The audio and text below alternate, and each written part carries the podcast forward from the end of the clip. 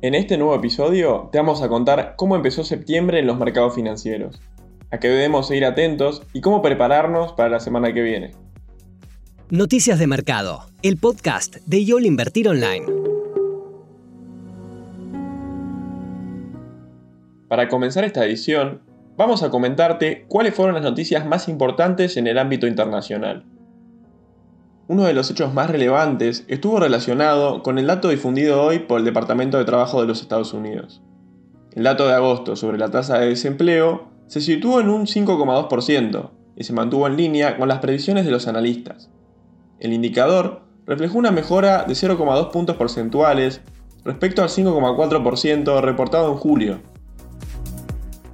A pesar de la caída en la desocupación, se reveló un dato preocupante sobre la economía norteamericana, y es que, durante el mes pasado, se crearon apenas unos 235.000 nuevos puestos de trabajo, cifra que se ubicó considerablemente por debajo de las estimaciones del consenso, que esperaba unas 750.000.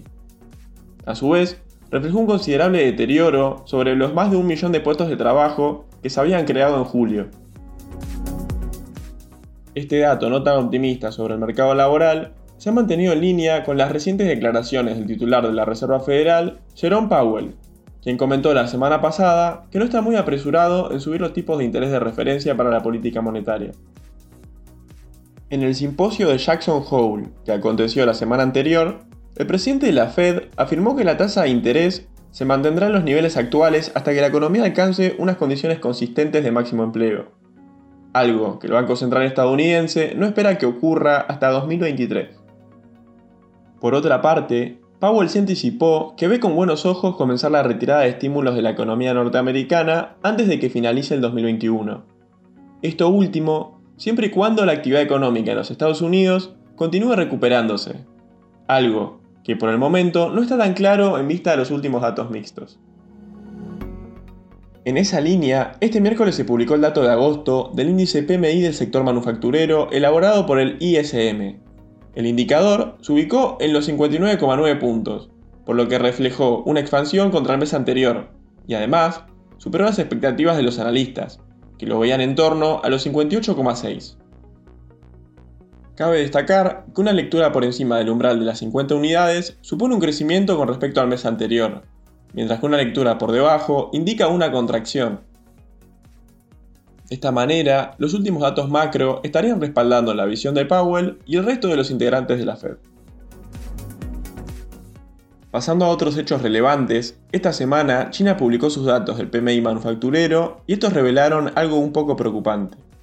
De acuerdo al indicador elaborado por la agencia Caixin, la actividad económica en China se contrajo en agosto, algo que no sucedía desde abril de 2020 el indicador se situó en los 49,2 puntos, estableciéndose por debajo de las previsiones de los analistas, que lo esperaban en 50,2 enteros. A su vez, el dato fue inferior a los 50,3 reportados en el mes pasado. El mal dato de China podría ser un mal presagio para el resto de las economías desarrolladas, que todavía continúan en una fase de expansión económica, aunque ya están mostrando algunas señales que anticipan por lo menos una desaceleración del crecimiento. Por último, sobre macroeconomía internacional, a pesar de las dudas y algunas reconsideraciones, finalmente López y sus aliados siguieron adelante con sus planes previos y decidieron mantener intacto su calendario para incrementar la producción de petróleo. De esta manera, los miembros de la entidad han pactado aumentar en 400.000 barriles por día el bombeo de crudo, con el objetivo de ir recuperando los niveles de producción previos a la pandemia de coronavirus. En lo que refiere a las noticias corporativas, lo más destacable tuvo que ver con la publicación de resultados por parte de Zoom. Las acciones de la plataforma de videollamadas se desplomaron más de un 16% en la jornada del martes, luego de haber advertido que la demanda por su servicio se está reduciendo tras el auge del año pasado provocado por la pandemia. Su perspectiva menos optimista de cara al futuro terminó opacando lo que fueron los buenos resultados trimestrales de la compañía, que lograron superar las expectativas del consenso tanto en sus ganancias como en su facturación.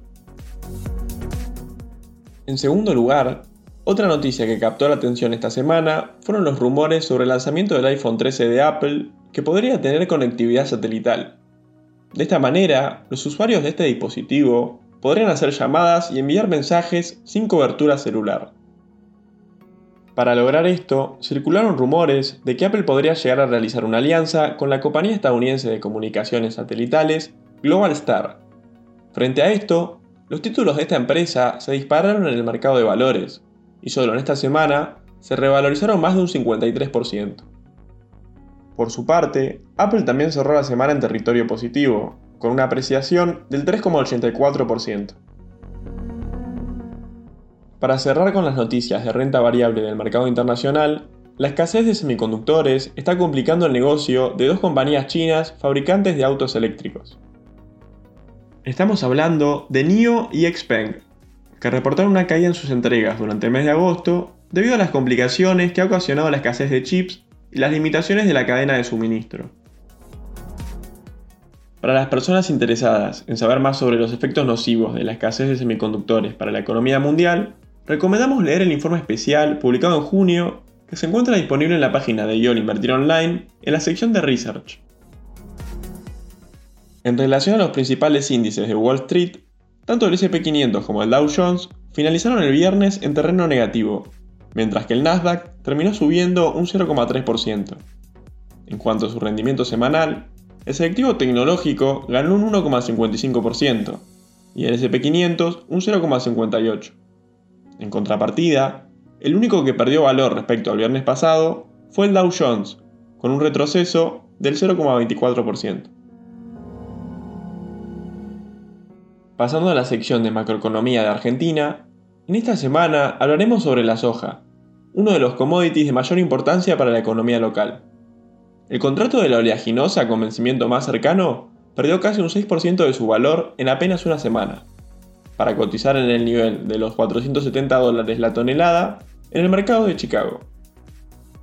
Según detalló la Bolsa de Comercio de Rosario en un informe, el retroceso en los precios de la soja se explica por dos motivos.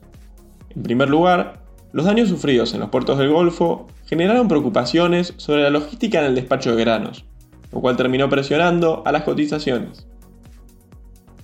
A su vez, otro factor clave para el impulso bajista fueron las lluvias ocurridas en los últimos días de agosto en Estados Unidos, que han resultado beneficiosas para el desarrollo de los cultivos en etapas clave, lo cual genera expectativas de una buena cosecha de soja en el país norteamericano. En su mejor momento del año, a mediados de mayo, la soja llegó a comercializarse a 616 dólares la tonelada. Desde ese entonces, el grano ha perdido más de un 23% de su valor. En caso de continuar la tendencia a la baja, es sin duda una noticia negativa para la economía argentina, ya que el complejo oleaginoso explica un 25% de las exportaciones. En cuanto a las noticias relacionadas a la renta variable de Argentina, lo más trascendente estuvo vinculado a los anuncios de dos empresas. La primera de ellas, Mirgor, que inició un plan de recompra de acciones, mientras que la otra, Pampa Energía, lo finalizó en el caso de Mirgor, sus títulos subieron hasta un 17% a lo largo de esta semana, luego de que la compañía haya anunciado un plan de recompra de acciones por mil millones de pesos. Según informó a través de un comunicado, el porcentaje máximo de títulos a adquirir será de hasta 10% del capital social, mientras que el monto máximo a pagar por cada acción será de 4 mil pesos. Actualmente, los títulos de la empresa se comercializan en los 2.757 pesos.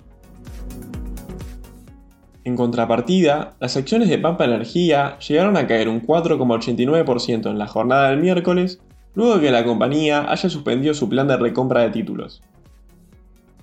El motivo de esta decisión fue que las acciones de la empresa superaron el precio máximo a pagar de 15 dólares con 50 por ADR y de 110 pesos por título local.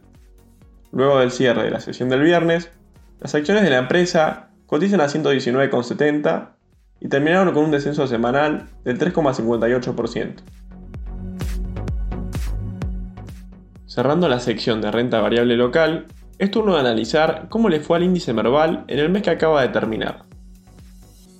Impulsado fuertemente por el posicionamiento preelectoral en las últimas dos semanas, las acciones argentinas cierran un muy buen mes de agosto marcando nuevos máximos históricos.